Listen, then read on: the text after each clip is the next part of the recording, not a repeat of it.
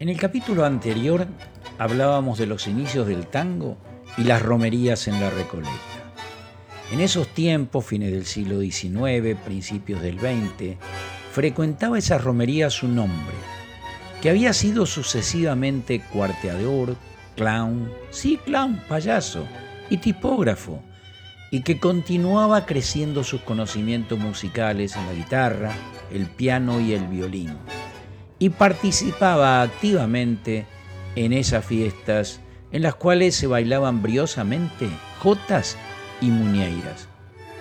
Era una recolecta que no tenía los palacios franceses de hoy, los restaurantes de lujo. Estaba cerca del río, donde las mujeres iban a lavar las ropas con su tabla de madera. Donde esas fiestas terminaban muchas veces con duelos de baile y luego duelos de cuchillo. Donde el tango todavía estaba prohibido. Pero nuestro hombre, don Ángel Villoldo, para muchos el padre del tango, con una personalidad irresistible, amplios bigotes, se lucía y según él mismo contaba en los finales de su vida, compuso ahí sus primeros tangos, que bailaban empleados y obreros. Todo el elemento maleable, decía él, amparado por la política y ensoberbecido por su valor personal. Qué tiempos aquellos, ¿no?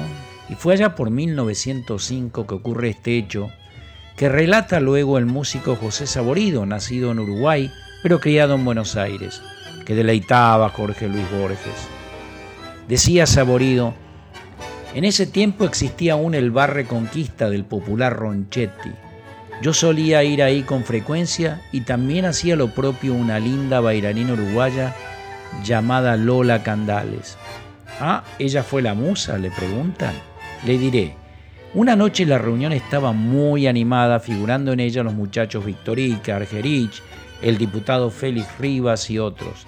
Ellos se dieron cuenta que yo estaba muy entusiasmado con Lola, que era una morocha exquisita. Me tocaron el amor propio asegurando que yo no podía escribir un tango que ella pudiera cantar con éxito. De madrugada nos fuimos. Me acosté pero en realidad no me pude dormir. Inmediatamente a las 5 de la mañana me senté en el piano.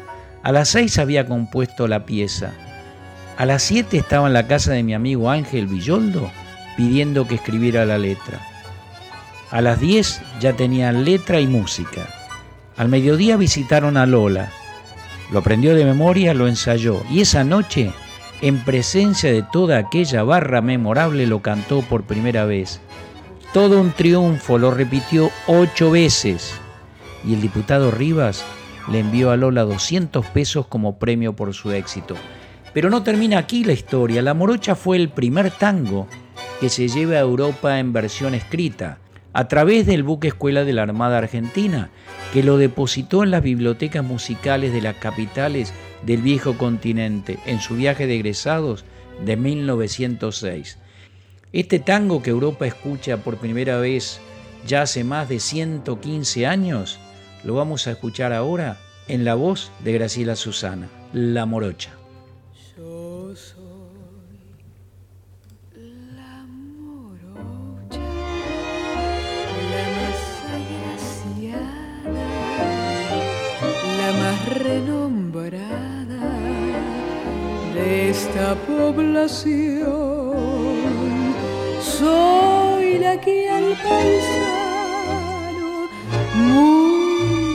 madrugada, muy de madrugada, brinda un cimarrón. Soy la morocha argentina, la que no siente pesares y alegre pasa la vida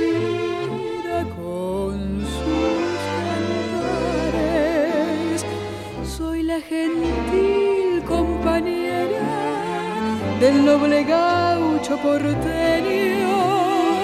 la que conserva el cariño para su dueño.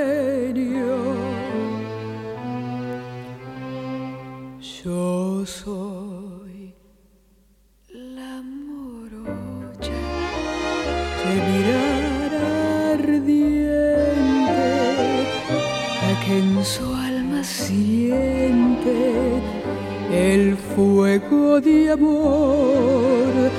Soy la que el criollito más noble y valiente, más noble y valiente, ama con ardor. Soy la morocha argentina, la que no siente pesares y alegre pasa la vida con sus cantares. Soy la gentil compañera del noble gaucho porteño, la que conserva el cariño para su dueño. Yo soy morocha, morocha argentina.